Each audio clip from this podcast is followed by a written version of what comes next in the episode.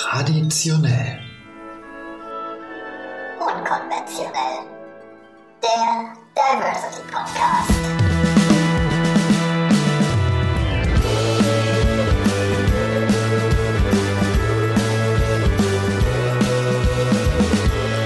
Hallo und willkommen zurück bei Traditionell Unkonventionell, eurem einzig wahren Diversity Podcast. Erstmal herzlich willkommen, Fabian Grischkat. Schön, dass du da bist. Schön, dass ich hier sein darf. Ähm, ganz am Anfang, äh, wir haben vorhin auf dem Weg hierher schon drüber geredet. Das ist das zweite Mal erst, dass du in Leipzig bewusst bist. Ich würde fast behaupten, es ist das erste Mal, dass ich bewusst hier bin. Ich war, ich habe in einem anderen Podcast gesagt, dass ich noch nie in Leipzig war und das war tatsächlich gelogen, aber ich habe mich zwei Stunden in dieser Stadt mal vor zwei Jahren aufgehalten und ich war in einem Katzencafé. Ich habe dort veganes Gyros gegessen und dann bin ich wieder zum Bahnhof gelaufen. Ja, traditionell unkonventionell der Aufklärungspodcast. Die Lüge war bei Inside CSD Leipzig. Richtig. Denn äh, Fabian ist auch Botschafter, aber da kommen wir gleich dazu. Ich, ich fände es aber auch frech zu behaupten, dass ich Leipzig schon gesehen habe, nur weil ich den Hauptbahnhof in ein Katzencafé gesehen habe. Ich kann dir als mittlerweile Leipziger verraten, dass ein Katzencafé nicht so wirklich typisch für Leipzig ist, aber Das habe ich mir fast gedacht. du bist ja das Wochenende da und äh, sozusagen du wirst vielleicht mehr Gelegenheit haben, von Leipzig zu sehen. Zumindest morgen bei der großen Demonstration. Ja, aber passt ja auch zu unkonventionell, wenn ich mir hier nur unkonventionelle Dinge anschaue. Ein Katzencafé ist vielleicht konventioneller, als du denkst. Aber Fa Fabian, erstmal äh, zu, zu dir als, als unserem äh, heutigen Gast. Ähm, die einzig vorbereitete Moderationskarte, das wissen unsere äh, Zuhörerinnen und Zuschauer, ist die, wenn ähm, Jan mir aufschreibt, wen ich eigentlich da habe, weil wir treffen uns ja quasi in unserem Wohnzimmer Schrägstrich Kneipe. Ähm, äh, ich habe was überlegt, ob ich da was finde, was ich über dich noch nicht wusste von deinem Instagram-Account, aber ich weiß, du äh, bist gerne Aktivist, Moderator und Webvideoproduzent, bist Botschafter des CSD Leipzig 2022, einer von dreien, was mich auch äh, sehr freut. Aktivist, ähm, du hast Filme gedreht und, und vieles mehr und bist stolz auf deine Oma. Ich fand das Zitat so süß. Meine Oma ist technisch äh, und Social Media affiner als mancher 20-Jähriger. Ähm, darüber reden wir vielleicht nachher auch noch. Ähm, umschreibt dich das oder was, was gibt's, was dir dann noch fehlt? Ich finde das super. Hätte man, glaube ich, auch bei Wikipedia genauso eins zu eins kopieren können. Ich glaube, das früher ist von in der Schule, Wikipedia ja, ge- früher in der Schule hätte ich es noch ein bisschen abwandeln müssen, damit es nicht auffällt. Ja, Und wir sind hier studiert, weißt du, das ist einfach Quellenangabe, dann passt das. dann passt das. Ja.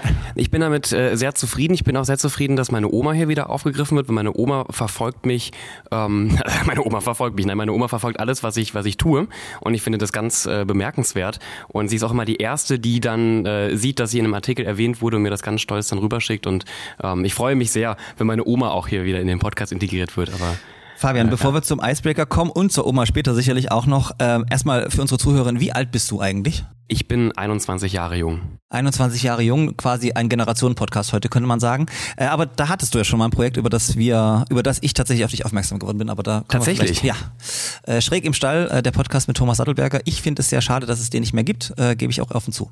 Wir finden das auch sehr schade. Ich darf ja äh, nicht zu sehr Privates, glaube ich, jetzt hier auspacken, aber auf einer gemeinsamen Veranstaltung habe ich letztens auch nochmal Herrn Sattelberger getroffen und wir waren beide ähm, auch der, der Meinung, dass, dass wir uns ein wenig nach den alten Podcast-Zeiten sehnen. Wir waren aber auch ein wenig erleichtert, dass wir gerade nicht jede Woche einen Podcast aufnehmen müssen. Es ist ähm, durchaus eine gewisse ähm, Hassliebe. Natürlich mehr, mehr, mehr Liebe als, als Hass, aber wer schräg im Stall verfolgt hat, weiß auch, wir haben da nicht immer nur harmonisch über Themen debattiert. Oh, da würde ich sagen, da gab es eine interessante Ent Entwicklung. Aber fangen wir doch mal an. Wir kennen uns ja noch äh, gar nicht, sehen uns das erste Mal äh, live und unsere Investigativredaktion hat heute einen wahnsinnig tollen äh, Icebreaker vorbereitet, damit wir ins Gespräch kommen, weil man merkt ja, wir haben wahnsinnige Schwierigkeiten, miteinander ins Gespräch zu kommen. Ich finde Icebreaker immer super. Weißt du eigentlich, wie viel ein Eisbär wiegt? Auf Mehr- jeden Fall genug, um das Eis zu brechen. Weißt du, sowas hätte ich mir vorgestellt, Und lieber Schnitt. Jan. Und wir starten nochmal. Nö, das lassen wir natürlich drin. Ähm, ich, ich finde das sehr kreativ. Das könnte unsere Redaktion mal sich. Äh, so, äh, aber äh, Hanna ist ja auch notiert, ne? Ne, Hanna ist auch Teil Super. der, der Redaktion und Hanna ist nicht so die begnadete Witzeerzählerin. Die wirst du ja nachher vielleicht noch kennenlernen. Ich bitte sie mal, dir einen Witz zu erzählen. Großartig. Also, lieber Fabian, lieber Georg, stellt euch vor, ihr sitzt auch an dem Frühstückstisch und schlagt die Zeitung auf. Wahlweise macht ihr den Laptop an. Welche Schlagzeile über euch würdet ihr am liebsten lesen? Fabian fängt an. Ich sitze am Frühstückstisch. Ähm, ich hätte jetzt gesagt, dass ich ein gekochtes Ei esse, aber ich lebe vegan. Ähm, äh, Eier sind da dann doch eher weniger vorhanden, aber ich schlage die Zeitung auf. Welche Zeitung ist das denn? Ähm, äh, wo sitzt du denn am Frühstückstisch? In, in einem Café. Äh, ich bin begnadeter äh, Bildleser, deswegen nein. Aber ich, ähm, ich, ich schlage Die Leipziger Volkszeitung auch. Die Leip äh, genau. Die, die, die, lese ich ja auch gelegentlich.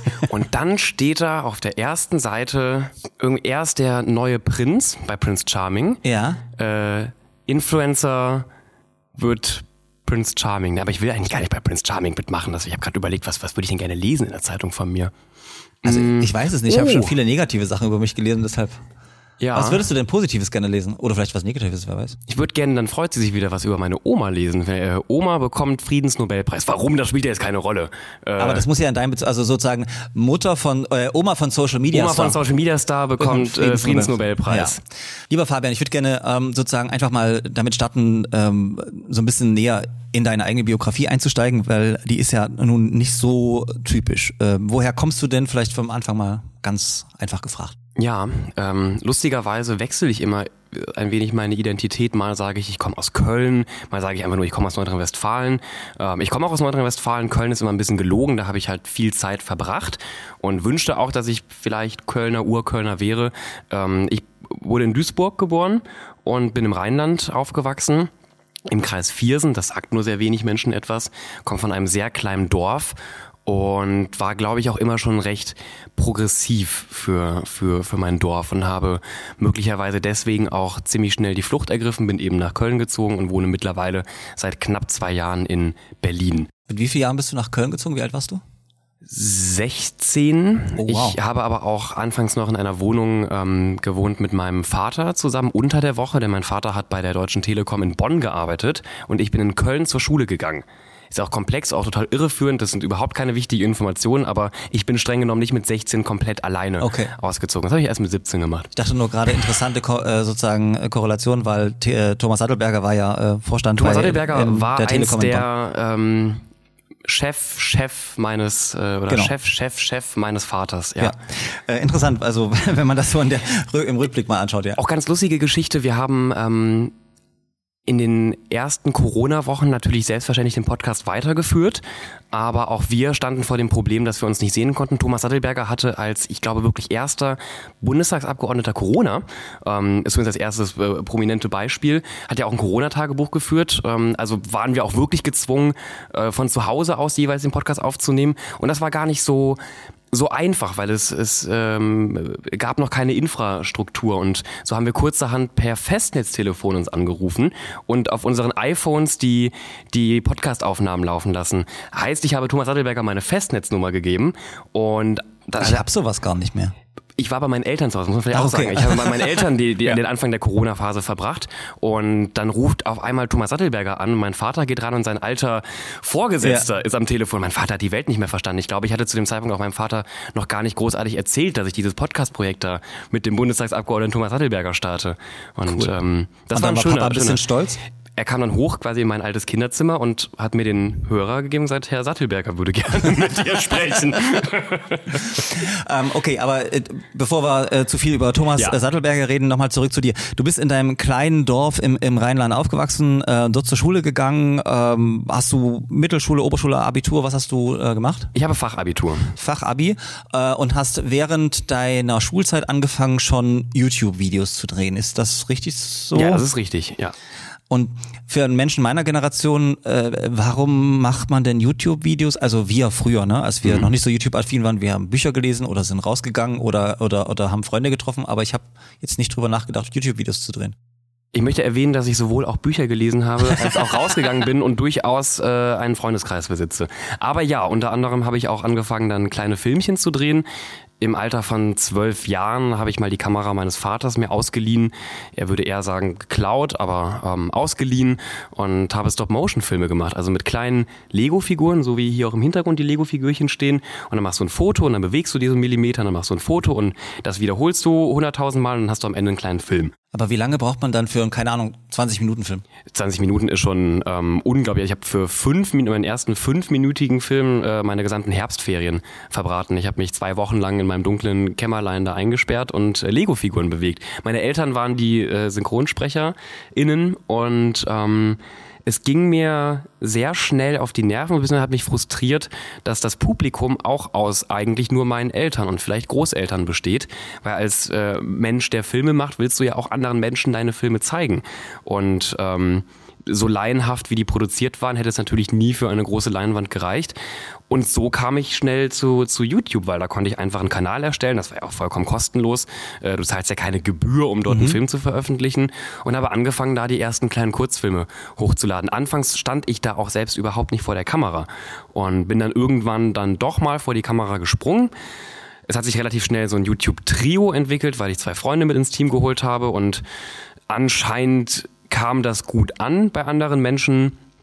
Und die Zahlen gingen etwas in die, in die, in die Höhe. Und, also für äh, diejenigen, die jetzt vielleicht nicht so ständig äh, so YouTube-affin sind, ja. äh, man kann damit dann irgendwann auch Geld verdienen, wenn man genügend äh, Klickzahlen hat. Genau, ich bin reich. Nein, äh, man, man kann damit auch genügend, man, kann, nicht, man kann Geld damit verdienen. Man muss sagen, man verdient immer weniger Geld, also durch die, durch die YouTube-Werbung an sich. Äh, und auch in unseren Zeiten haben wir damit schon sehr wenig Geld verdient, weil du wirst von YouTube ähm, gerankt wie in einem Art äh, System. Da kann man sich eine Excel-Tabelle vorstellen und dann wirst du bewertet, äh, wie werbefreundlich auch dein Kanal ist. Und ähm, wir waren anscheinend äh, aus der Sicht von YouTube überhaupt nicht werbefreundlich. Das heißt, wir konnten auch nur jedes zweite Video monetarisieren, äh, nennt man das dann. Und ähm, wir, also es war ein Witz, was wir auch damit äh, verdient haben. Wir haben immer gesagt, ein, ein höheres Taschengeld. Aber das aber war sozusagen schon ein sehr zeitintensives Hobby. Total. Ähm, und, und äh, aber du hast es dann auch so, so, so nebenberuflich schon gemacht, könnte man das so sagen? Oder war, also weil es klingt ja schon sehr aufwendig. Ja, wir angefangen mit, mit kleinen Filmchen, dann hat man mal eine größere Kamera geholt, dann konnte man mal äh, ein paar Euros in zwei Lampen investieren und so wurde natürlich die Qualität auch stetig ein wenig besser. Und dann knackst du die 1000 Abonnenten, dann hast du 10.000 Abonnenten, auf einmal steht da eine 100.000. Ähm, Unternehmen kommen auf dich zu, du denkst vielleicht auch selbst, du wirst jetzt der, der, der große Star und so steckst du natürlich deutlich mehr Zeit auch in dieses Projekt. Es hat uns ja auch Spaß gemacht. Wir müssen immer dazu, oder ich will immer dazu sagen, ähm, wir haben das anfangs gar nicht geplant. Wir haben anfangs einfach nur Kurzfilme gemacht und irgendwann standen wir eben auch vor der Kamera und dass wir selbst als Person so vermarktet werden, das war eigentlich überhaupt nicht vorgesehen. Ja, und dann, ähm, ich glaube, da war ich 14, ähm, da fing es an, dass wir dann auch immer häufiger nach Köln ähm, gefahren sind. Köln lag eine Stunde entfernt von unserem kleinen Dorf und in Köln war halt alles. Also in Köln gab es große Produktionsfirmen, in Köln äh, saß der WDR, in Köln saßen die ersten Managements, die sich auch um YouTuberInnen gekümmert haben. Und das war eine aufregende Zeit und ich bereue das auch nicht. Ich glaube nur, dass ich viele berufliche Erfahrungen auch ein wenig sehr früh gemacht habe. Also ich möchte niemanden inspirieren, mit 14 einen Managementvertrag zu unterschreiben. Also äh ja, das ist so gerade der Gedanke, der mir durch den Kopf ging. Ehrlicherweise ähm, ich finde das faszinierend. Du musst ja in ein, also ich wäre in dem Alter wahrscheinlich überhaupt nicht diszipliniert genug gewesen. Das waren wir ja auch nicht wirklich. Das ist ja das Erstaunliche. Ach so, also auch meine, meine zwei Freunde sind weiterhin meine, meine engsten Freunde, Leon und Tobi. Wir waren totaler Chaoshaufen. Aber ich glaube, deswegen fand man uns auch so sympathisch, weil wir auch nicht, wir waren überhaupt nicht glattgeleckt. Wir äh, waren keine Teenie-Popstars, die man jetzt irgendwie auf die großen Bühnen brachten. Wir waren so drei äh, Deppen vom Dorf und ähm, haben ja auch auf unserem Dorf die, die Videos gemacht. Im Hintergrund sah man immer mal wieder Kühe. Und ich glaube, das fanden Leute sehr sympathisch, weil wir eben überhaupt nicht professionell waren.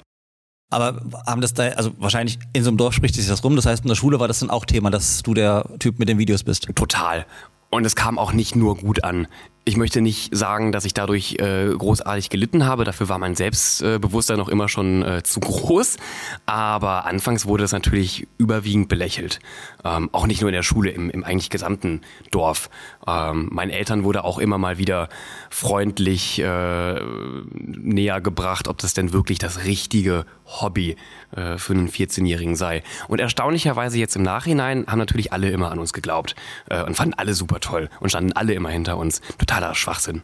Aber wir hatten auch früh, muss ich gestehen, ähm, viele SupporterInnen, auch im, im Dorf. Also auch äh, Freunde, die heute noch meine, meine Freunde sind, die fanden das damals auch schon lustig, haben sich auch bereit erklärt, immer mal wieder in so Videos mitzuspielen. Und deine Eltern, die waren immer schon, also klar, du hast deinem Dad die Kamera geklaut, aber mhm. äh, danach Geliehen. fand es super. Äh, er sieht's anders, hast du selber gesagt. nee, also wie waren die drauf? Also die haben sich gefragt, okay, was stimmt mit meinem Sohn nicht, dass er hier die ganze Zeit Videos dreht oder oder waren die von Anfang an Fans? Ich glaube, meine Eltern waren grundsätzlich erstmal glücklich, dass der Junge keine Drogen nimmt.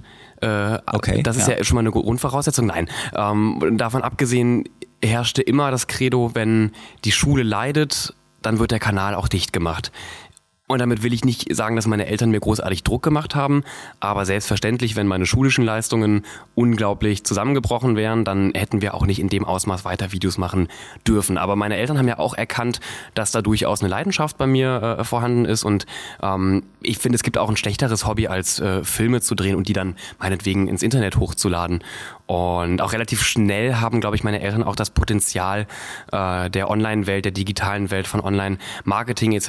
erkannt und gemerkt, dass das möglicherweise nicht nur ein kurzfristiges Hobby ist, sondern auch schon der Weg in, in eine gewisse Karriererichtung sein kann. Meine Eltern haben mich immer unterstützt, das finde ich ähm, nach wie vor auch toll. Meine Oma hat mich auch immer unterstützt, mein Opa natürlich auch.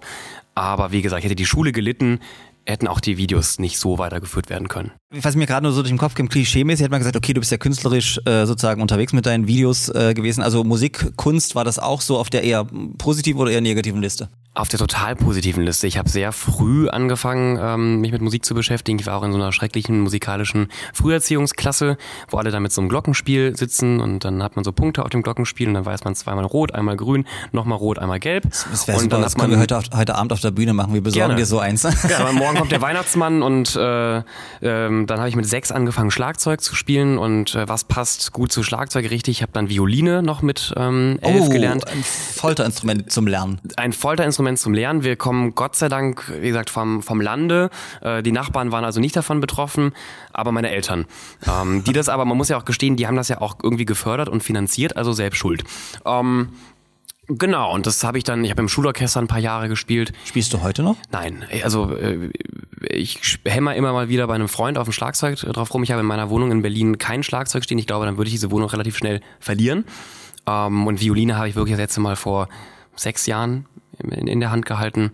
Aber grundsätzlich bin ich ein sehr, würde ich schon sagen, musikaffiner Mensch und ähm, Musik hat mich äh, auch in, in dem Punkto geprägt, dass wir auf unserem Kanal auch immer mal wieder Songparodien hatten, eigene Songs, also da haben wir auch musikalische Elemente einfließen lassen, aber ob man das wirklich Musik jetzt nennen kann, äh, das war ja eher auf einem humoristischen Level.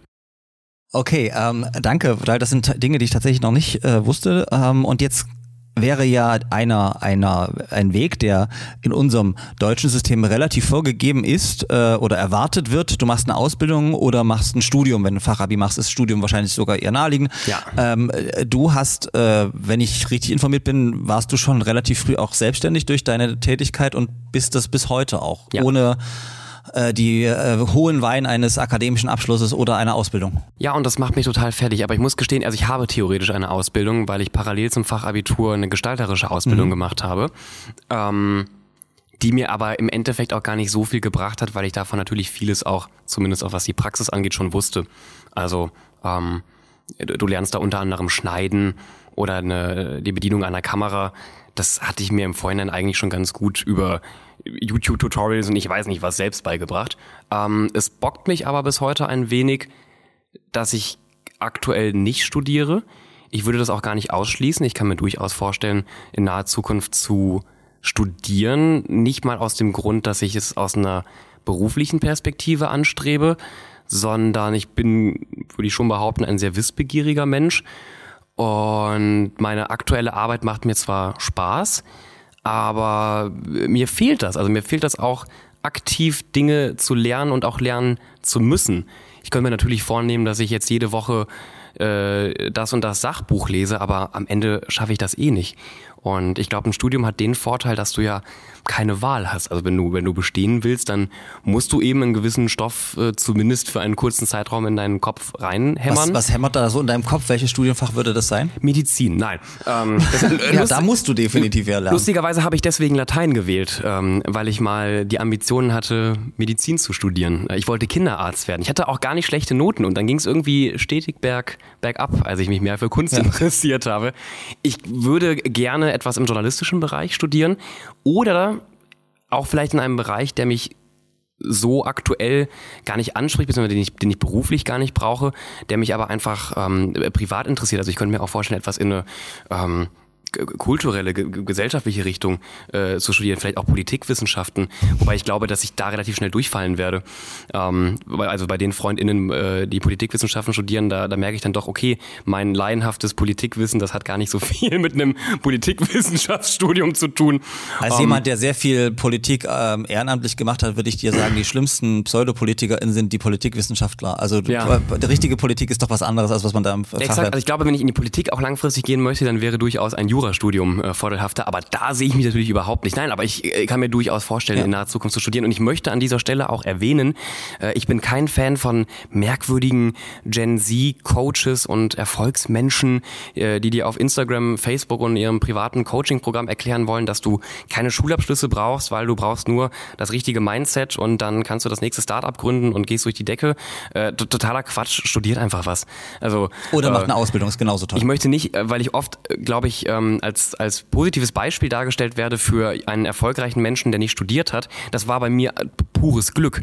Ähm, das ist eine eine Kette, das sind kausale Zusammenhänge, auf die ich so wenig Einfluss am Ende auch hatte und dass ich jetzt an einer Position stehe, wo ich es mir erlauben kann, aktuell nicht studieren zu müssen, auch um meinen Lebensunterhalt zu finanzieren. Ähm, das soll kein Paradebeispiel für den Rest da draußen sein. Und ich glaube, wenn man wenn es überlegt und wenn man wenn man es kann, wenn man die Möglichkeit hat zu studieren, dann probiert es zumindest mal aus und orientiert euch nicht an irgendwelche also auch so ganz schwierige neoliberale Coaches auf äh, auf Instagram. Ich kann sie nicht mehr sehen. Ihr müsst auch nicht alle um 5 Uhr aufstehen und Sport machen.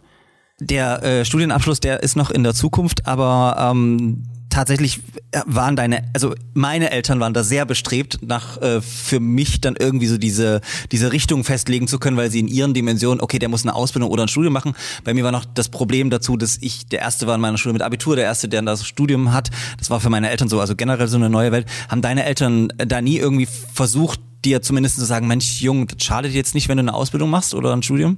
Na, ich äh, saß mal auf dem Campus der Uni Göttingen und habe meine Mutter per Videoanruf angerufen und äh, ihr gesagt, wo ich gerade bin. Und sie gefragt, warum ich an der Uni Göttingen jetzt sitzen würde. Und dann habe ich auch Spaß gesagt, ja, ich studiere jetzt hier. Und ich sah Lachen, ich sah Freude, ich sah leuchtende Augen ähm, und war dann doch auch ein wenig enttäuscht, als ich aufgelöst habe, dass ich es gerade nicht tue. Also meine Mutter hätte sich das auf jeden Fall gewünscht. Ähm, dann vielleicht aber nicht in Göttingen, die sind sehr konservativ da. Ja, das, und, und das erfahrt ihr im nächsten Podcast, was wir zur Uni Göttingen zu sagen genau. haben. Nein, ähm, meine, meine Eltern haben mich sehr frei erzogen in, in allen Punkten und ich bin ihnen dafür auch sehr dankbar. Mein Coming Out war auch ein Segen ähm, in meiner Familie. Ich glaube, ich hätte meinen Eltern auch sagen können, abends geht die Sonne unter, am nächsten Tag geht sie wieder auf äh, oder halt eben, ich bin bisexuell. Ähm, die haben es super aufgefasst und diese freie, laissez-faire äh, Erziehung hat sich eben auch, glaube ich, auf ähm, auf Anforderungen ans Leben und an einen Studiengang äh, übertragen. Und wie gesagt, meinen Eltern war es wichtig, dass ich einen Schulabschluss habe. Und auch dafür bin ich ihnen dankbar, dass sie, dass sie da so ein bisschen hinterhergerannt sind, obwohl ich selbst nie mit dem Gedanken gespielt habe, auch die Schule abzubrechen.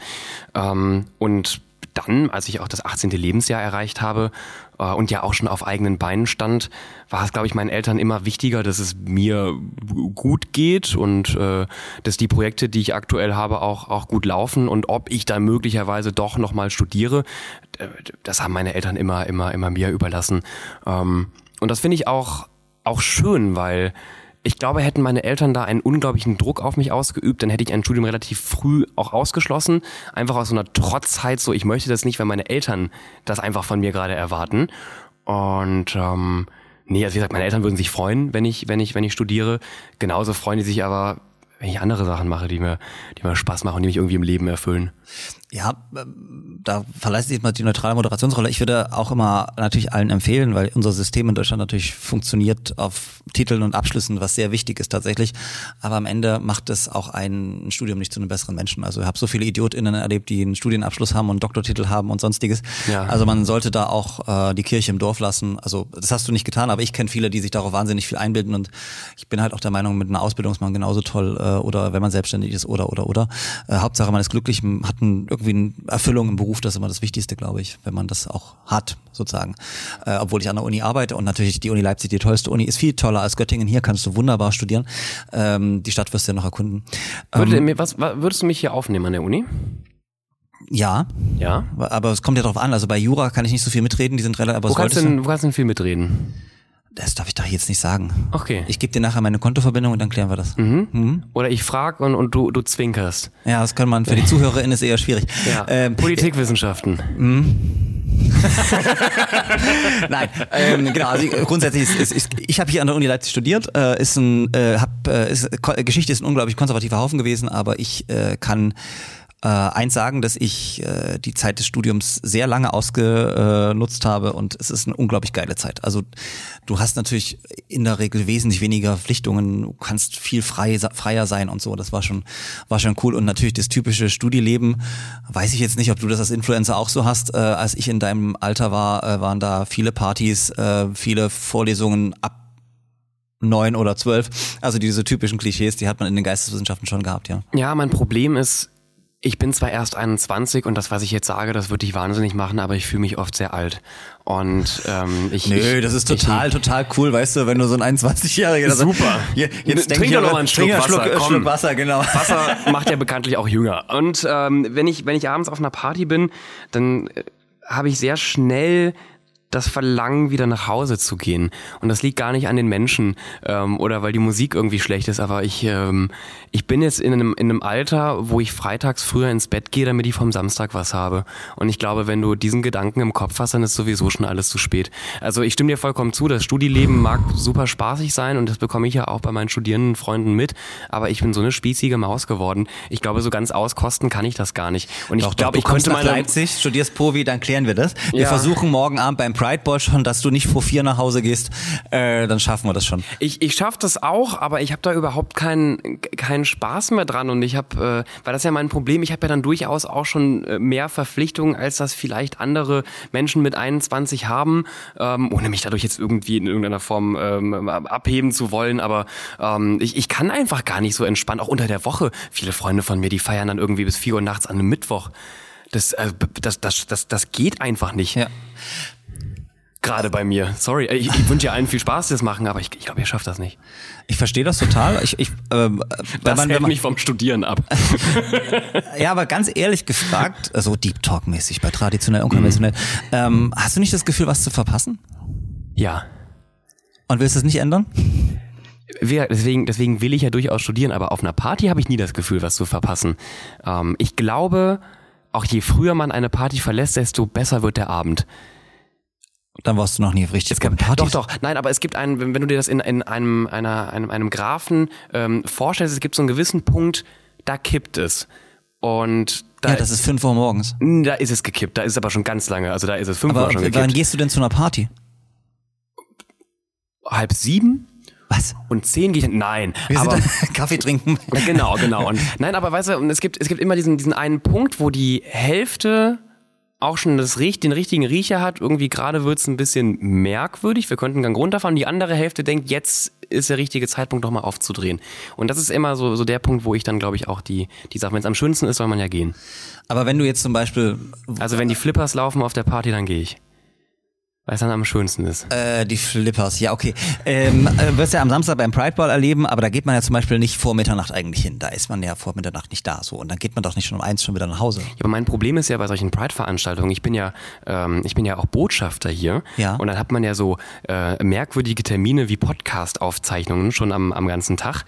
Und dann bin ich oft abends auch schon gut, gut erschöpft. Freunde von mir, wenn sie auf eine Pride gehen, klar, die stehen auch erst um zwölf auf äh, und frühstücken entspannt. Und irgendwann um vier, fünf, sechs stoßen sie mal dazu. Bis dahin habe ich ja schon drei Podcast-Aufnahmen gehabt, stand irgendwie äh, 40.000 Mal auf der, auf der Bühne und bin einmal durch ganz Leipzig gelaufen.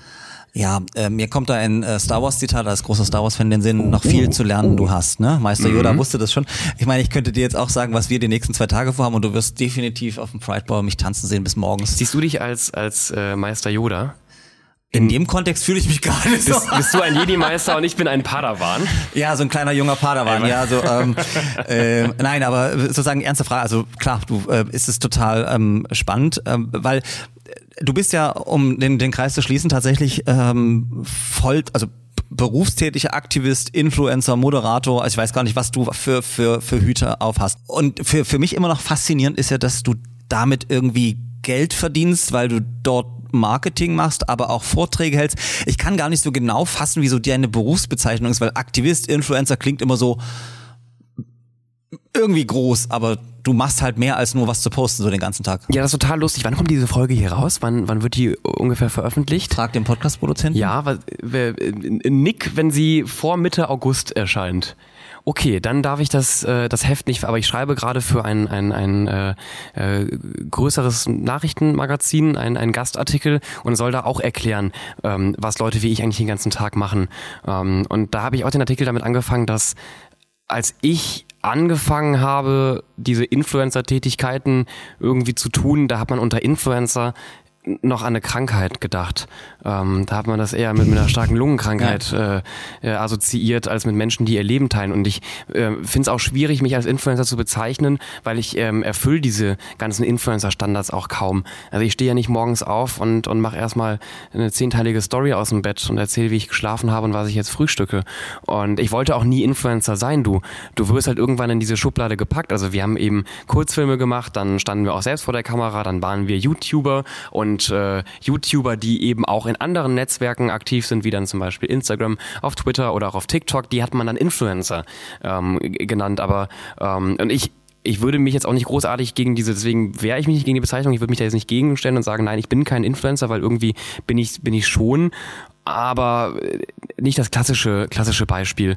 Ähm, Und ich finde auch ganz viele Dinge total schwierig in der Influencer-Welt. Ich finde Influencer-Marketing ähm, auch, auch, auch, auch super schwierig. Aber, aber klär mir das mal, also ähm, wir haben Maxi Pichelmeier da gehabt, der hat ja dann auch immer erzählt von seinen, seinen Videos, die er produziert. Ja. Ähm, äh, wie läuft so ein Arbeitstag, ne, also ist ja dein Job, Arbeitstag Ja. ab, überlegst du dir, okay, ich muss halt mindestens fünf Stories posten und dann, äh, keine Ahnung, Story Nummer eins ist morgen äh, meine Frühstücksbowl, dann das äh, obligatorische Sportfoto und so weiter. Oder machst du das eher aus einem Gefühl heraus? Also, wie läuft das? Erst einmal will ich ja auch auf meinen Kanälen ähm, aufklären und äh, berichte ja auch über, über äh, viele politische Thematiken. Und ähm, Also das ist zum Beispiel, was planst du diese Reels? Genau. sagen, einmal in der Woche oder einmal im Mo alle zwei Wochen oder wie läuft das? Also ich lade mindestens pro, pro Woche ein ähm, politisches Reel hoch. Ich versuche in der, in der Regel irgendwie immer zwei eigentlich zwei Themen mir rauszupicken, die ich so ein bisschen über die, die Woche bespiele. Und ich glaube, ich gehe da auch relativ ähnlich vor, wie das jetzt auch ähm, Sendeanstalten tun, tun würden. Ähm, also äh, quasi, ich denke, wie in einer Art Content Hub. Ähm, wie kann ich quasi den Main-Fokus auf das Video legen? Wie kann ich eine begleitende Story dazu machen? Ähm, kann ich Leute vielleicht noch einladen? Kann ich irgendwie einen Livestream mit einem Gast machen? Ähm, äh, zum Beispiel habe ich letztes Jahr ähm, als die neue Bundesregierung gerade äh, gebildet wurde und man sich so ein bisschen gefragt hat, okay, was bedeutet das eigentlich für queere Menschen? Da habe ich einen Livestream mit Sven Lehmann ähm, gemacht und, und äh, parallel ein Post und ein Reel, das sind quasi queere Gesetze, die jetzt äh, auf den Weg gebracht werden. Also auch das würde ich nicht behaupten, dass das klassisch für einen Influencer ist. Nebenbei mache ich ja auch super viele Projekte noch hinter der Kamera. Davon bekommt man ja gar nichts äh, mit. Ich konzipiere ähm, viele viele Kampagnen, ähm, Werbespots, kleine Filmchen, äh, stehe immer wieder hinter der Kamera auch am, am, am Set und deswegen habe ich auch die zeitliche Kapazität nicht jeden Tag so perfekt auf Sendung zu sein. Und deswegen nehme ich mir eben vor, jede Woche mindestens ein, zwei Thematiken rauszupicken, meistens halt ähm, aus einem, ähm, in einem, in einem queeren Bereich, ab und an auch in der Umwelt-Klimaschutz-Thematik, weil das ja auch noch so ein bisschen mein, mein zweites Steckenpferd ist, wofür ich mich einfach äh, sehr gerne engagiere. Ähm, und ja, wenn es gut läuft, dann kommen die auch ganz gut an, die Videos, und dann steht in der Diskussion und ähm, wenn schlecht läuft, habe ich so eine vollgepackte Woche, dass ich irgendwie ein Selfie poste. das aber, genau. Aber ich, ich, jedes Mal und äh, Es gibt keinen klassischen Tagesablauf. Ja. Vielleicht um nochmal auf die Frage zurückzukommen. Ähm, es gibt keinen klassischen Tagesablauf, aber im Endeffekt ist mein Tagesablauf gar nicht mal so verschieden wie vermutlich deiner. Also ich schlafe jetzt auch nicht irgendwie bis zwölf, mache drei Selfies und dann gehe ich wieder, wieder, wieder, wieder ins Bett. Also ich, ich stehe auch relativ früh. Ähm, äh, 3.30 morgen heute. 3.30 Uhr, genau, stehe ich auf, gehe zum Sport. Nein. Ähm, aber arbeite da auch meine Sachen. Aber ich muss auch jeden Tag äh, äh, relativ schnarchige E-Mails ähm, be- beantworten. So. Ähm, also dieses High Life, was man ja auch öffentlich mitbekommt und sieht, das sind ja 5%, vielleicht 10% von, von, von meinem Leben. Aber trotzdem hast du irgendwo immer im Hinterkopf, okay, ähm, es, ist, es, es gehört zu meinem Job dazu, auch irgendwie jeden Tag was zu posten. Und wenn Ja. du das mal nicht machst, dann zumindest zu erklären, okay, ich bin jetzt mal, keine Ahnung, im Urlaub oder bei meinen Eltern oder, oder was weiß ich. Damit da nicht die, die Erwartungshaltung enttäuscht wird. Ich glaube, das ist gar nicht notwendig. Ich sehe das immer wieder bei InfluencerInnen und ich habe das auch früher des Öfteren gemacht, dass ich gesagt habe, so, ich bin jetzt mal eine Woche raus. Ich glaube, das erwartet gar keiner von dir, weil auch die Plattformen ja so überhaupt nicht funktionieren. Das ist jetzt nicht wie eine feste Fernsehsendung. Ähm, nehmen wir mal irgendwie die Heute-Show und du wunderst dich auf einmal, dass freitags die Heute-Show nicht läuft und ähm, weil du verpasst hast, dass die in Sommerpause sind. Äh, deswegen kündigen solche Sendungen ja auch an, hey, wir sind übrigens wieder dann und dann da, äh, damit du dann einschaltest, damit natürlich auch die Einschaltquoten ähm, äh, am Ende gut aussehen. Als, als Influencer auf einer Plattform wie Instagram ähm, hast du ja keinen Sendeplan und du bist auch nicht verpflichtet, glaube ich, deinen ZuschauerInnen mitzuteilen, dass du gerade mal eine Pause machst, weil die kriegen es ja eh nicht mit. Wenn du nichts postest, dann bist du gerade nicht da. Und ich folge, glaube ich, 1200 Menschen. Äh, wenn auch nur, wenn, wenn 200 Menschen von denen auf einmal jetzt gerade Urlaub machen, dann bekomme ich das gar nicht mit, weil 1000 Accounts posten ja weiterhin. Und ähm, deswegen sehe ich es nicht als Verpflichtung an, dass Influencer in ihren Urlaub ankündigen müssen. Und ich, also ich habe auch schon Wochen mal, mal nichts gepostet. Für mich ist es aber auch überhaupt nicht schlimm, mir einfach mal einen Tag oder zwei da eine Auszeit zu nehmen. Also ich stehe jetzt nicht morgens auf und habe irgendwie einen Puls von äh, 5000 und denke, ich muss... Ich, ich, da ist ich muss nicht so ein Druck da, dass du sagst, du musst es heute Nee, machen. Der ist unterbewusst natürlich irgend, Ja. irgendwo da, aber ich habe überhaupt kein Problem auch an. Ich habe teilweise so langweilige Tage, also langweilige Tage, dass man sie jetzt nicht irgendwie großartig posten könnte. Wie gesagt, äh, Tage, Also da steht dann auch nicht der Manager dahinter und sagt, hier Fabian, heute 15 Posts. Ja schon, aber dann da ignoriere ich einfach. Ach so, okay. Ja, Nein, gut. natürlich nicht. Wie mein Und- Team machen die auch mit mir immer. Genau. Das, aber es gibt ja auch so Tage wirklich, da, da verlässt du die Wohnung nicht, da machst du wirklich nur Homeoffice, da beantwortest du E-Mails, da hast du irgendwie ein paar Videokonferenzen, da kannst du keine spannenden Stories posten. Ja. Und klar, dann sage ich mir auch mal wieder, es wäre gut, so einen Tag auch mal zu zeigen. Aber ich will ja Leute auch nicht, nicht, nicht total langweilen. Deswegen, also, ähm, auch wenn das Influencer gerade hören, bitte denkt nicht, dass ihr jeden Tag 20 Stories hochladen. Ich finde das auch so super anstrengend. Menschen, die immer nur so kleine Punkte haben, weißt du, weil sie so viele Stories hochladen. Ja, soll es geben, ähm, aber okay. Ähm, eine Sache, die du hast schon gesagt, du bist eine Zitat war glaube ich konservative Maus, spießige konservative Maus ähm, ähm, und trotzdem also Was wenn meine man, Feiergewohnheiten angeht. was deine Feiergewohnheiten angeht, das ändern wir ja in Leipzig, vor allem wenn du hier studierst. Dafür kann ich garantieren, kriegst einen SHK-Job bei uns. Ähm, aber ganz, ganz ehrlich, bin ich immer fasziniert davon ähm, und irgendwie auch abgeschreckt, um es offen zu sagen, wie verdammt politisch aktiv du bist. Du, also du hast ja das Thema ähm, ähm, Queer-Aktivismus, aber auch Umweltaktivismus und so weiter angesprochen. Äh, und das in deinem Alter. Und ich dachte mir am Anfang so, wow, was ist dem denn schiefgelaufen? Warum macht der nicht irgendwie Party feiern oder Studium oder Ausbildung? Nee, der geht auf die Straße. Generation, Ja. Ja. Also wie kam das bei dir? Ich glaube, ohne da jetzt groß pathetisch klingen zu wollen, aber wir als Generation Z, ich bin ja auch Teil äh, dieser diversen Generation, haben erkennen müssen, dass wir wohl möglich die letzte Generation sind, die ähm, die Hebel noch in die richtige Richtung bringen kann. Und ähm, auch wenn wir nicht äh, Schuld quasi daran tragen, dass wir auch klimatechnisch jetzt dastehen, wo wir, wo wir, wo wir stehen. Ähm, das haben unter anderem meine Eltern mitverbraucht. Das finde ich auch so schön, dass Harald Lesch letztens ja auch gesagt hat, es, äh, es tut ihm leid. Ähm, ich glaube, er hat wirklich gesagt, wir, wir, wir haben es verbockt. Und viele in meiner Generation, auch ich, sehen es als eine vollkommene Selbstverständlichkeit an, dass wir uns zum Beispiel für den Klima- und Umweltschutz stark machen, weil wir da auch egoistisch ans, ans eigene Überleben und das Überleben der, der folgenden Generationen, der kommenden Generationen denken. Ähm, ich habe gesagt, es wird pathetisch.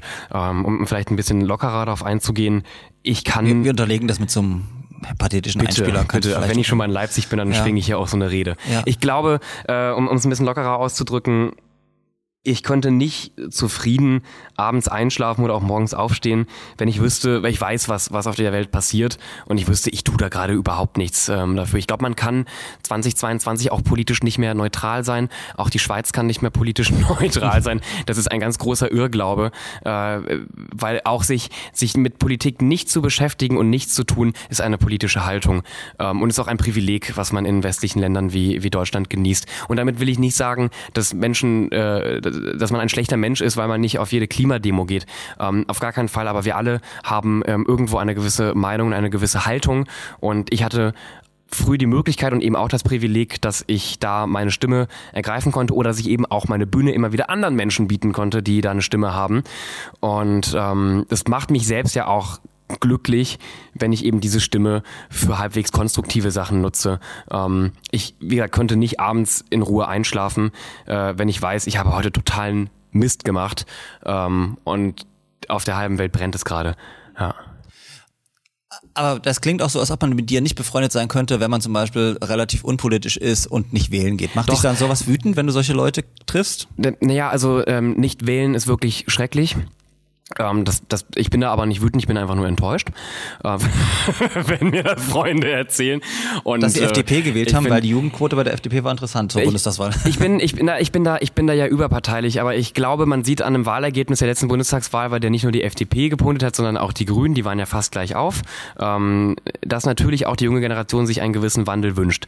Ähm, also dass eben äh, Stimmen bei der bei der Union vor allem verloren gegangen sind, dass aber auch die SPD bei den jungen Menschen nicht so punkten konnte wie bei anderen Altersgruppen. Ähm, das zeigt ja deutlich. Und ich will jetzt nicht sagen, dass wir einen grünen Wandel wollen. Ja, viele wollen auch einen eher freieren, wirtschaftsfreieren, liberaleren Wandel. Ähm, aber die junge Generation ist auf keinen Fall zufrieden. Das haben wir in der Corona-Pandemie gemerkt, das merken wir aber auch in queeren Thematiken und das merken wir äh, bei Umwelt- und, und, und, und Klimathemen. Und was uns, glaube ich, auch wichtig ist, ist wegzugehen von so einer ähm, Individualkritik. Das macht man ja beim Klimawandel immer ganz gerne mit dem auch eigenen ökologischen Fußabdruck, der übrigens von Ölkonzernen ins Leben gerufen wurde. Das erwähne ich immer ganz gerne, ähm, um eben die Verantwortung von Konzernen auf private Menschen äh, umzumünzen. Und ich glaube, die Generation Z hat keine Lust mehr, ähm, dass sie das Gefühl hat, okay, ich muss jetzt, ich lebe jetzt vegan, ja, und fahre nur noch Fahrrad und irgendwie geht aber trotzdem die globale Erderwärmung weiter und das kann doch nicht sein. Ich glaube, ähm, viele in unserer Generation sind einfach so schlau, dass sie sich damit äh, abspeisen lassen und ähm, viele junge Menschen sind aus diversen Gründen frustriert äh, auch von der, von, der, von, der, von der deutschen Politik. Bei der Wahl in NRW gab es eine unglaublich niedrige Wahlbeteiligung, vor allem von, von, von jungen Menschen. Ähm, und mein Versuch ist es ja auch da anzusetzen, Leute niedrigschwellig abzuholen bei politischen Themen und sie irgendwie zu motivieren, hey, doch, du kannst noch was verändern. Und es ist super wichtig, wenn du, äh, wenn du wählen gehst. Und es ist super wichtig, dass du eine Stimme nutzt. Und ja, wenn dich was stört, dann sprich das an und, und sei laut und ähm, Jetzt habe ich super viel geredet und übergib dir mal wieder das Wort. Ich wollte nur sagen, warum, warum ich so, so, so aktiv bin. Weil es einfach frustriert äh, und, und es noch mehr frustriert, wenn man es nicht ist. Ich frage mich dann, äh, wie du in, in fünf oder zehn Jahren dann drauf bist, ähm, wenn gefühlt manche Dinge sich, also die Veränderung ist natürlich spürbar und auf der einen Seite ist es unglaublich beeindruckend, wie viele tausend ähm, Menschen auf die Straße gehen. Ähm, und trotzdem fehlt mir dann tatsächlich auch äh, der weitere Schritt, weil für mich ist tatsächlich, äh, da denke ich, sind wir schon einer Meinung, die Demonstration auf der Straße das eine, aber nicht wählen zu gehen, äh, führt einfach zu keiner Veränderung, weil das finde ich einfach schwierig tatsächlich. Ähm, wir haben demokratische Parteien und wenn man nicht mit irgendeiner zufrieden ist, kann man immer noch selber eine gründen. Diese Freiheit haben wir, die nicht überall auf der Welt gegeben ist. Ich glaube auch die, ähm, die, die großen demokratischen Parteien in diesem Land ähm, müssen die Frage akribischer angehen, wie erreichen wir politisch junge Menschen und die Antwort, wir packen drei Abgeordnete aus unserer Partei auf TikTok, ist nicht die richtige Antwort. Und ich habe auch nicht die richtige Antwort, aber ich glaube, das ist eine große Aufgabe, auch vor allem vor der nächsten ähm, Bundestagswahl. Wir haben es dieses Jahr schon gesehen. Ich bin zwei Wochen durch Deutschland gereist und habe mit jungen Menschen gesprochen ähm, und habe frustrierende Antworten gehört. Und ich stelle mir das bei der nächsten Bundestagswahl ähnlich vor. Und ich glaube, das ist eine große Aufgabe der, der großen demokratischen Parteien. Äh, wie schaffen wir es, dass junge Menschen wählen wieder geil finden? Ich glaube ehrlicherweise, ähm, da kommt jetzt äh, der alte Mann in mir raus. Der Historiker. Äh, ähm, nee, der Mann, der ein paar Jahre älter ist als du. Ich würde, ich würde dir recht geben, aber ich würde es erweitern. Ich glaube, äh, dass Parteien generell ein Problem haben, ein Kommunikationsproblem, dass sie verlernt haben, Inhalte ähm, zu erklären. Und damit meine ich nicht dieses komische Wort niedrigschwellig. Ja. Aber ähm, ich war viele Jahre ehrenamtlich äh, tatsächlich in Berlin für eine der großen und alten Parteien unterwegs, habe mich da engagiert und bin äh, als jemand, der aus Sachsen kommt, aus Leipzig, ähm, einfach nie nur in der Berliner Bubble unterwegs gewesen. Und ich fand es faszinierend, wie wenig PolitikerInnen es gibt, die einfach, ich sage jetzt mal, die du hier in Leipzig plötzlich irgendwo in einem Stadtteil auf den Markt stellen kannst, die einfach mit den Leuten ins Gespräch kommen. Das, was Kommunalpolitik wunderbar kann, geht immer mehr verloren, je höher die Funktionen sind. Und das ist ein, ein großes Problem, wenn äh, Authentizität fehlt und wenn Kommunikation nicht möglich ist. Und dadurch verlieren wir sehr, sehr viele Menschen, glaube ich. Nicht nur die Jüngeren tatsächlich, ich glaube, die Frustration hast du bei vielen Generationen oder bei verschiedenen Generationen auch da. Total. Und äh, das hat ja auch der Podcast äh, mit Thomas Sattelberger immer wieder gezeigt. Thomas Sattelberger damals äh, 71 Jahre alt, ich 19 und dann 20 Jahre alt, ähm, obwohl da eine riesen Altersspanne zwischen uns lag, waren wir doch an einigen Punkten gleich sauer Ja. auf, auf Ja, gewisse ja. Themen ähm, oder, oder Menschen. Und was ich aktuell beobachte, und hier will ich ja auch keine, ich bin kein Parteimitglied und wie gesagt, arbeite immer überparteilich, aber äh, um mal, mal zwei Beispiele zu nennen, wo ich gerade das Gefühl habe, sie gehen da ein wenig besser ran und kommen bei jungen Menschen auch, auch besser an, sind zum einen Robert Habeck und auch Annalena Baerbock, die zumindest ansatzweise versuchen, auch komplexe Sachverhalte runterzumünzen und verständlich zu machen ähm, für, für einen breiten Teil der Bevölkerung äh, und Menschen auch schon früh abzuholen und, und zu warnen und einfach eine ehrlichere äh, Ja. Kommunikation und, und da auch dann manchmal vielleicht eher etwas unprofessioneller und unbeholfener wirken, als dass sie jetzt irgendwelche Worthülsen ähm, äh, von sich geben. Und das finde ich ist eigentlich ein, ein richtiger. Ich will jetzt nicht sagen, alle PolitikerInnen sollen sich ein Beispiel an, an, an Robert Habeck nehmen, bitte nicht. Ähm, Nö, weil aus Feminist, also ich, ich weiß, was du meinst und ich finde auch die Kommunikations äh, ist sehr gut von beiden. Ich bin auch sehr beeindruckt tatsächlich von, von Annalena Baerbock als Außenministerin, aber Ja. aus feministischer Ja. Perspektive finde ich es immer noch scheiße, Entschuldigung, das schneiden wir nicht raus, dass äh, er Vizekanzler geworden ist und nicht sie. Ich hätte es ihr gegönnt, endlich mal eine Vizekanzlerin rein aus, also, weil das ist, wenn es eine feministische Partei ist, hätte sich das gehört. Aber wir wollen ja nicht Ja. über die Grünen schimpfen oder nein, Parteien. nein, nein, nein. Ähm, du hast äh, Thomas Sattelberger und den Podcast angesprochen. Ich habe mir vorgenommen, unbedingt nochmal darüber zu reden. Wir sind ja unter uns, hört ja keiner zu. Und äh, als ich, ich wahrscheinlich Thomas Sattelberger kennt man im Gleichstellungsbereich schon lange, weil er sich nun äh, für Frauenquote, aber auch das Thema MINT sehr sehr stark gemacht hat schon aus äh, in seiner vorberuflichen Ja. äh, po, politischen Karriere. Ja. Und ich fand das faszinierend, als mir dann bei einem großen Anbieter quasi dieser Podcast vorgeschlagen wurde. Und dann sehe ich da so ein 74-jährigen oder über 70-jährigen Thomas Sattelberger und so einen jungen Typen, den ich in meinem Leben noch nie gesehen hatte und der irgendwie was von TikToker, Influencer oder was weiß ich nicht, TikTok stand, glaube ich, noch nicht da war. Und ich hatte blaue Haare sogar. Du hattest noch. blaue Haare, genau. Ganz schlimm. Ähm, weiß ich gar nicht. Ähm, da, das war jetzt, ich fand es interessant. Ähm, und dann habe ich eure ersten Folgen gehört und jetzt muss ich, muss ich, mein erster, also wirklich, ich fand das faszinierend. Ähm, ich habe eine Entwicklung in eurem Podcast festgestellt und ich fand den, er wurde qualitativ immer besser, weil die ersten vielleicht zehn Folgen habe ich immer entweder gedacht, oh, dieser junge Typ, der ist echt doof und dann habe ich gedacht, der alte Sack nervt mich aber auch ganz schön mit seinem setz dich mal auf den Hosenboden und lerne. Ähm, das, das war ja so ein bisschen, ähm, Farb, also der, der alte Mann und, und das Meer erzählt ja, aber früher war das so und wir haben das so gemacht und Ja. lernen. Und dann kam der kleine Fabian wiederum, der gesagt hat, aber in meiner Klasse kenne ich solche Leute so. Es war ein total faszinierender Clash der Generation. Ähm, Ja. Aber hast du dir nicht manchmal auch gedacht, oh ey, dieser alte Mann wieder nervt mich? Ich habe auch viel zu früh diesen Podcast begonnen. Da war also meine, meine politische Expertise reichte anfangs auch einfach überhaupt nicht aus, um mit äh, Thomas Sattelberger mithalten zu können.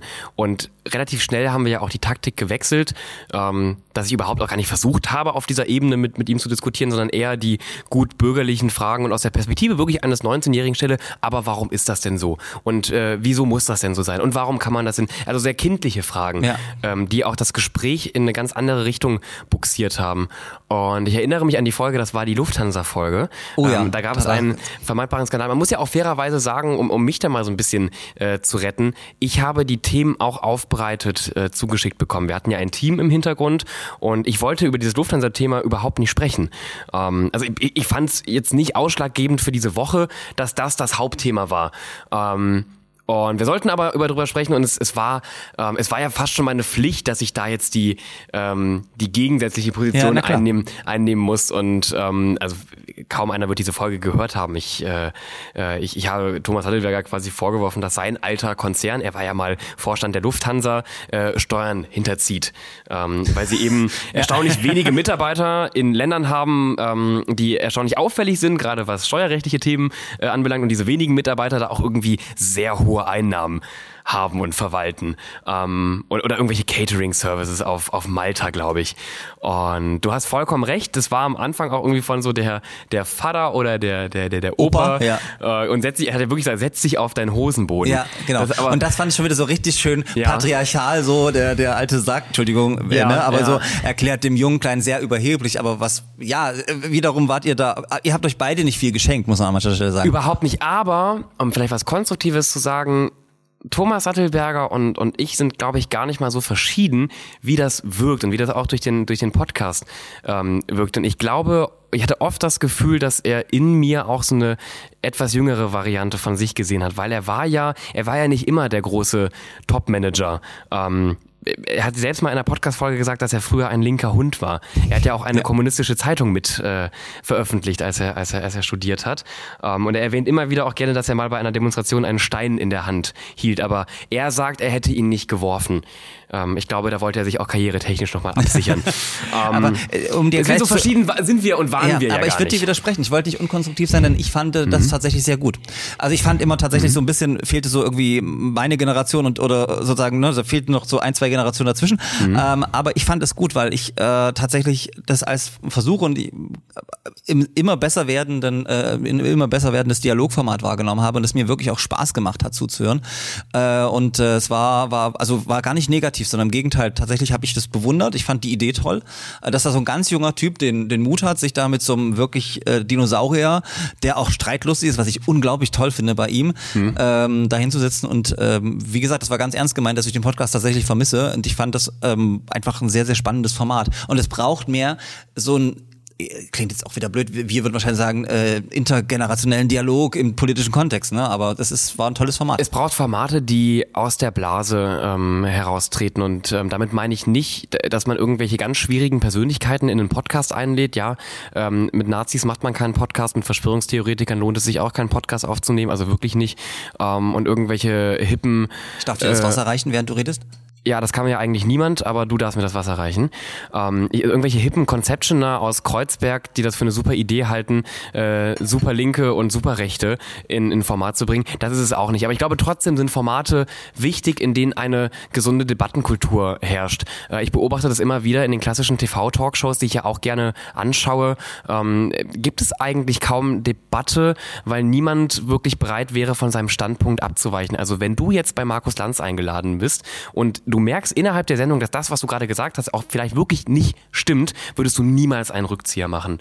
Ähm, das passiert zumindest super, super selten. Und ich glaube, ähm, wir brauchen mehr Formate, in denen man als Teilnehmer, also auch als Teil des Formates lernfähig weiterhin bleibt, indem man sich bei einer Diskussion nicht nur auf seinen eigenen Standpunkt irgendwie verschränkt ähm, und in denen auch diversere Meinungen ähm, ja, zu, zu, zu Wort kommen. Also so wie wir das ja früher Ja. auch so ein bisschen versucht haben. Ich würde dir absolut recht geben. Ähm, übrigens auch, gerade äh, aus meinem beruflichen Kontext, ähm, man muss auch, ähm, man muss nicht alle Meinungen äh, gut finden und wenn wir über Quoten zum Beispiel diskutieren, aber ich muss sie zumindest anhören und ich muss, und da fehlt mir dann häufig die Bereitschaft auch ähm, nicht das Argument äh, unbedingt zu teilen, sondern erstmal zu hinterfragen, okay, was ist denn der, der tiefere äh, Grund des Argumentes und vielleicht auch mal anders zu adressieren. Ähm, ich kann äh, über Intersektionalität wunderbar reden, aber ich Ja. kann das auch auf einem wissenschaftlichen Niveau tun, wo mich niemand draußen auf dem Markt versteht. Ja, oder Ja. über Entgeltgleichheit oder Chancengerechtigkeit. Wenn mich jemand fragt, was machst du, ähm, dann kann ich entweder sagen, na, ich möchte sozusagen, ähm, dass wir hier über nur über geschlechtergerechte Sprache reden und dass hier ähm, dass die dritte positive Geschlechtseintrag überall umgesetzt wird. Oder ich sage, na, mir geht es darum, dass äh, Menschen mit äh, gleichen Fähigkeiten auch zum Beispiel für die gleiche Arbeit den gleichen Lohn bekommen und so weiter. Das sind alles Facetten Ja. des Jobs, äh, die ich überhaupt nicht gegenseitig abwägen will, aber der Diskurs oder die Diskursbereitschaft, die geht uns ab, leider. Und es ist super wichtig, dass man da auch Stimmen einlädt, die einem so ein bisschen Kontra geben. Weil diese Stimmen oft auch die entscheidenden Punkte, zum Beispiel Sorgen äußern, die man ja durchaus dann auch konstruktiv aufgreifen kann. Ich habe zum Beispiel diese Woche darüber gesprochen, dass wir das Grundgesetz ähm, ändern sollten aus, aus meiner Perspektive. Ähm, also konkreter den Artikel äh, 3 Absatz 3. Ähm, da geht's ja um die, also dass, dass, dass äh, Menschen, egal welcher Herkunft äh, und welchen Geschlechts, nicht benachteiligt werden und da taucht halt überhaupt nichts auf in Richtung sexuelle Identität, ähm, geschlechtliche Identität. Und da habe ich erstmal auch sehr viel negatives Feedback bekommen, ähm, weil natürlich in Deutschland ist man ja auch sehr verfassungstreu und ähm, ich, ich glaube, ich werde vielleicht auch jetzt vom Verfassungsschutz beobachtet, weiß ich nicht. Äh, wenn Leute da ankommen und sagen, wir, wir müssen die Verfassung ändern, natürlich zuckt man da erstmal, da zucke ich Nö, ja auch. es gibt schon eine große Kampagne des LSVD, glaube ich. Genau, dazu, ja. genau, genau. Deswegen, also für, für Leute in der Community war das ja gar nicht so ein großes Thema, aber es, es wurde ja auch außerhalb von der, von der Community diskutiert und da habe ich mit vielen Menschen dann nochmal in einem privaten Chatraum darüber gesprochen, die dann auch irgendwann ähm, vielleicht nicht großer Fan von meiner Idee waren, aber zumindest verstanden haben, ah, okay, so jetzt, jetzt sehe ich deinen Punkt und ah, ihr wollt diesen, ihr wollt den Absatz ja gar nicht streichen, der soll ja bestehen bleiben, der soll ja nur ergänzt werden und ich verstehe auch, warum ihr das, das, das, das wollt. Und ähm, solche Diskussion hast du aber meist halt dann wirklich auch nur in einem privaten Raum, weil du da ein bisschen angreifbarer, verletzlicher bist, aber auf einer großen Bühne niemals. Du bist Botschafter äh, des CSD Leipzig äh, geworden, weil wir keinen besseren gefunden haben. Äh, nein, Quatsch, weil wir so einen jungen Schnösel aus NRW wollten, nein, ähm, sondern weil du vor einiger Zeit ähm, auch auf dem äh, Thema aufmerksam gemacht hast, Thema Bisexualität, was in der in der Community, glaube ich, immer äh, relativ unterrepräsentiert. Es gibt ja unzählige Klischees über Bisexuelle. Aber bevor wir da ins Gespräch kommen, ähm, ich habe dein Outing damals tatsächlich bei oder Coming Out vielleicht eher bei Instagram verfolgt und habe dann erstmal geschluckt. Für, vielleicht kannst du für diejenigen, die das, äh, die dir nicht gefolgt sind oder noch nicht folgen, nochmal erzählen, was dir damals durch den Kopf ging, als du das Foto gepostet hast. Boah, ein halber Weltuntergang. Ich glaube, es wirkt deutlich souveräner auch im Nachhinein, als es damals war. Ich wollte das auch schon zwei Tage vorher posten. Die spielen dann, das dann in dem Video bei YouTube ein, so zack, weißt du so. Ja, ja, nein, das, das, das Bild äh, super äh, schrecklich und ähm, auch ein ganz, ganz banaler Text, aber das war für mich durchaus ein großer Schritt. Ich war zwar privat ähm, geoutet, in meinem Freundes- und Familienkreis ähm, ähm, wussten es alle und ich habe daraus auch nie ein großes Geheimnis gemacht, weil ich aber eben auch ähm, das Glück hatte, in einem Kreis äh, aufzuwachsen, in dem das ja auch ähm, kein, kein Problem darstellte, sich zu outen, aber öffentlich habe ich das immer so ein bisschen ferngehalten. Früher haben wir Comedy-Videos ja auch gemacht und ich dachte, das hat hier gar nichts zu suchen. Ähm, ich, ich muss mich auch nicht, nicht, nicht outen. Und zunehmend fand ich es aber immer anstrengender, dass ich in Interviews von der Person, die man liebt, gesprochen habe und dass ich nie so ganz irgendwie zu meiner Orientierung stehen konnte und so ein, so ein kleines Versteck, äh, Versteckspiel ähm, gespielt habe. Und das hat mich genervt. Und deswegen, ähm, genau, habe ich mich dann vor knapp zwei Jahren ähm, auch öffentlich geoutet. Und das war der richtige Schritt und ich glaube, das hat vielen anderen jungen Bisexuellen auch nochmal Mut gegeben. Viele waren tatsächlich ein wenig verwundert, weil sie entweder dachten, ich sei, also viele dachten, ich sei schwul. Ähm, ein paar ging scheinbar wirklich davon aus, dass ich komplett heterosexuell bin, aber das war dann doch auch eher eine Minderheit. Äh, weil denn zuvor in den Jahren hat man auch immer wieder spekuliert. Es gibt noch einen gute Fragenet-Eintrag von, ich glaube, 2015, äh, in dem Leute darüber diskutieren, ob Fabian Grischkat äh, schwul ist. Und dann antwortet jemand mit meinem Gay-Radar, sagt mir, zu 90 Prozent ähm, ist er es. Und das habe ich, wie gesagt, früher mit Humor äh, eher genommen. Aber irgendwann Hast du diesen ganzen genervt. Quatsch? Da musst du doch, ich weiß noch, du hast irgendwann was gepostet, dass irgendjemand deine Füße abgefilmt hat. Also was es im Internet alles gibt. Ich, hab, ich hatte, bevor ich einen Wikipedia-Artikel hatte, hatte ich einen Wikifeed-Artikel. Den habe Ein ich. Wikifeed, äh, ja? Da habe ich auch keinen Einfluss drauf. Also ich, ich habe auch weder meinen Wikipedia-Artikel noch meinen Wikifeed-Artikel selbst geschrieben. Ähm, genau, Wikifeed, das ist wie Wikipedia nur für Füße.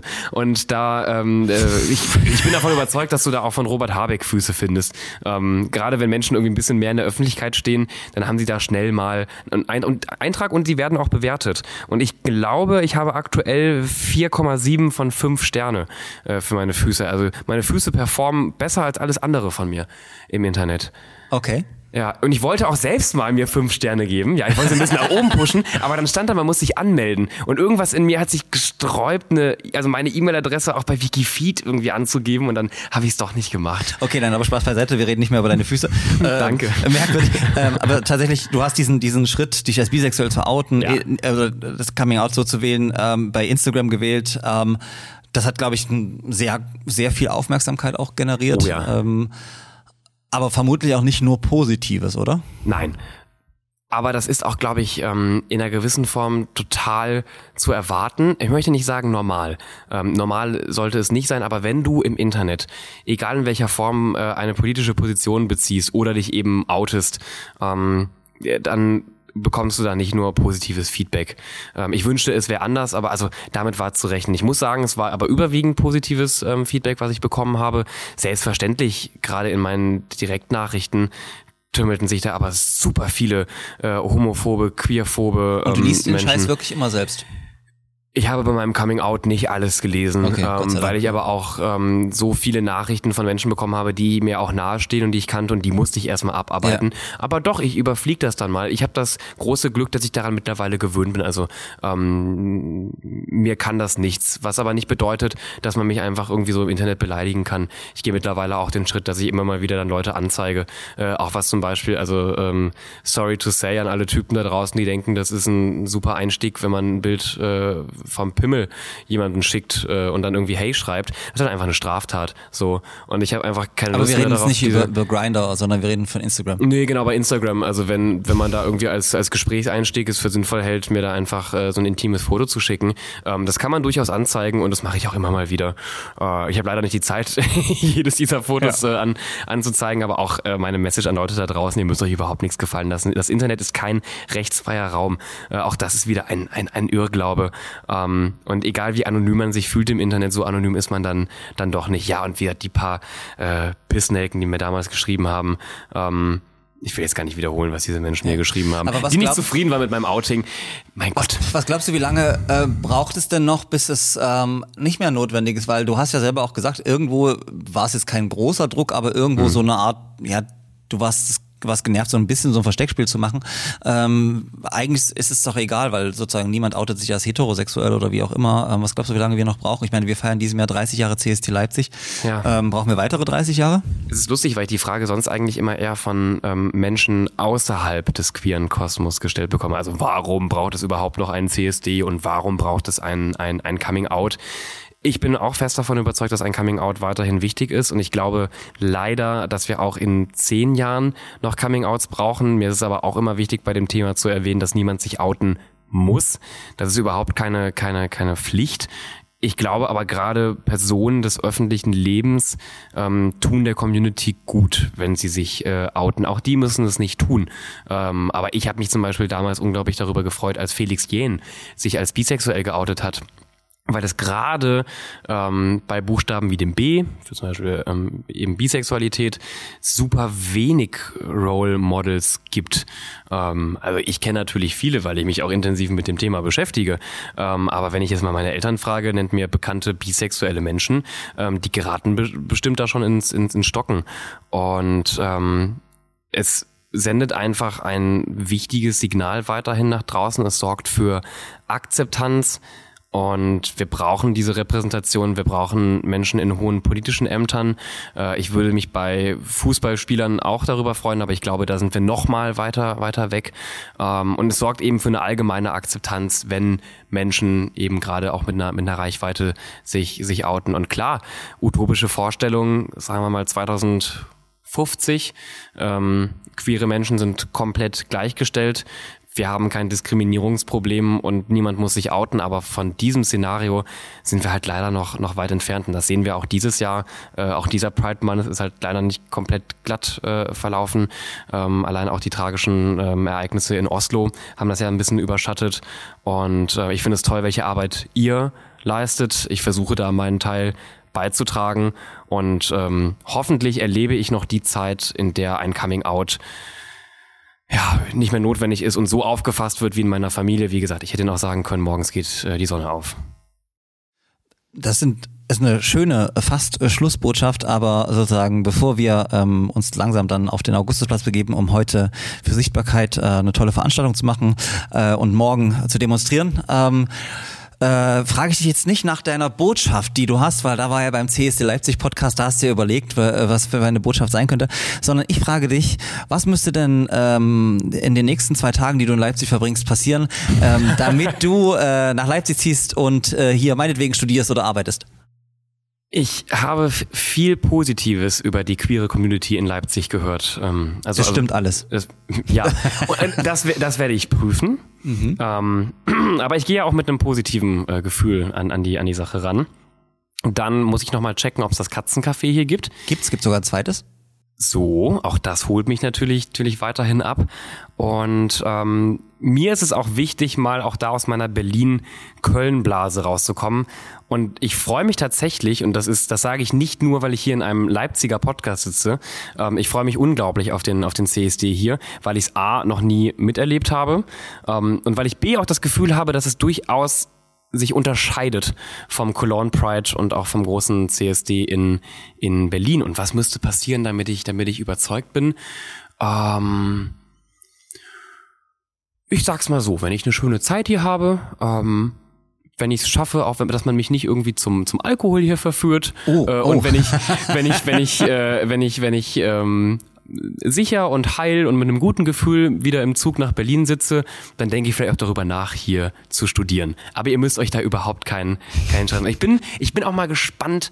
Ähm, ich finde es immer erstaunlich, wie sich outfit-technisch Städte in der queeren Community unterscheiden. Ich finde zum Beispiel, Köln hat oft so, einen- so einen ganz anderen Look. Also da, da sind ganz andere Sachen oft im Trend, als sie das in, in Berlin sieht man sowieso immer anders aus. Ja. Ähm, oder als das in Stuttgart und München der Fall ist. Und ich bin mal gespannt, wieso hier die, die queere Community drauf ist. Wahrscheinlich äh, gar nicht mal so anders als in, in, in, in Köln und, und Berlin. Aber ähm, vielleicht sagen- seid ihr ein Stück weit cooler. Ich würde sagen, viel normaler. Viel normaler. Äh, ähm, und ich habe ja ähm, acht Jahre lang die äh, CSD-Tour für die SPD organisiert, daher kenne ich relativ viele CSDs in Deutschland. Ja. Der CSD Leipzig ist ähm, sehr jung, sehr Ja. politisch, sehr divers. Nicht nur, nicht nur schwul, sondern wirklich auch viele Frauen, viele Nicht-Binäre und so weiter. Und wir haben eine sehr, sehr große Demonstrationsgruppe, Laufgruppe. Und das ist was ganz Besonderes, was ich sehr schön finde auch. Und da bin ich vielleicht auch ähm, gespannt, was gerade politisch angesprochen. Ähm, ich bin ja auch ein Fan davon, dass man auch gerade den CSD weiterhin politisch hält und nicht nur, also natürlich äh, ist auch Feiern eine politische Haltung, aber dass man nicht nur Party macht äh, und sich irgendwie nicht nur auf berauschende Substanzen konzentriert, sondern auch nicht vergisst, dass es ja weiterhin noch eine Demonstration ist und dass wir eben auch, also die queere Community eben auch politische Forderungen hat. Ähm, in Köln war jetzt zum ersten Mal der äh, Ministerpräsident von Nordrhein-Westfalen ähm, bei der Eröffnung des CSDs dabei auch eine super wichtige ähm, Botschaft. Und also ich glaube, damit könnt ihr mich auch nochmal überzeugen. Also ja, ich liebe das auch, Konfetti um mich herum zu schmeißen und zu lauter Musik zu tanzen. Aber ich finde, beim, beim CSD darf neben dem ganzen Gefeiere nicht die Geschichte vergessen werden, die Historie, woraus auch der Christopher Street Day entstand und die politischen Forderungen dürfen nicht untergehen. Das kann ich dir garantieren und da jetzt schon so oft Köln erwähnt wurde, mache ich jetzt auch Schluss, indem ich erwähne, der Podcast erscheint nach dem CSD. Äh, du sollst ja nicht äh, sozusagen hier direkt in die Landespolitik einsteigen, sondern hier in Leipzig erstmal studieren. Die Universität Leipzig äh, ist nicht nur über 600 Jahre alt, sondern sie hat 2003 auch für die, die Studierenden unserer Universität für die Wiedergründung des CSD Leipzig gesorgt, indem sie damals eine Regenbogenfahne ähm, am erhaltenen Hauptcampus äh, gehisst haben. Ähm, wir hissen seit einigen Jahren ganz traditionell die Regenbogenfahne durch die Rektorin, also die Chefin unserer Universität. Und erstmalig äh, hat auch dieses Jahr unsere neue Rektorin eine Grußbotschaft für den CSD Leipzig vorbereitet. Auch das ist nicht, äh, ut- äh, nicht üblich für Universitäten und äh, da kannst du lange suchen, bis du das an anderen Universitätsstädten findest. Das heißt, bei uns ist tatsächlich das Thema äh, Diversity auch äh, gelebter Universitätsalltag. Und bevor du jetzt weiterredest, weil du als Moderator mir immer wieder ins Wort fallen könntest und noch viel mehr erzählen würdest, wir gehen jetzt weiter zu Queer Laut Sichtbar. Ich bedanke mich erstmal für das tolle Gespräch mit Fabian. Es ist nicht das letzte gewesen, verspreche ich dir, ähm, denn ich glaube, ich könnte jetzt noch zwei Stunden weiterreden über verschiedene Themen. Danke, dass du den Weg nach Leipzig gefunden hast. Danke, dass du demnächst hierher ziehen wirst. Und äh, ich sage bis zum nächsten Mal bei Traditionell, Unkonventionell, eurem Lieblings-Diversity-Podcast. Danke, dass ich hier sein durfte und jetzt gehen wir feiern. Ciao. Unkonventionell. Der Diversity Podcast.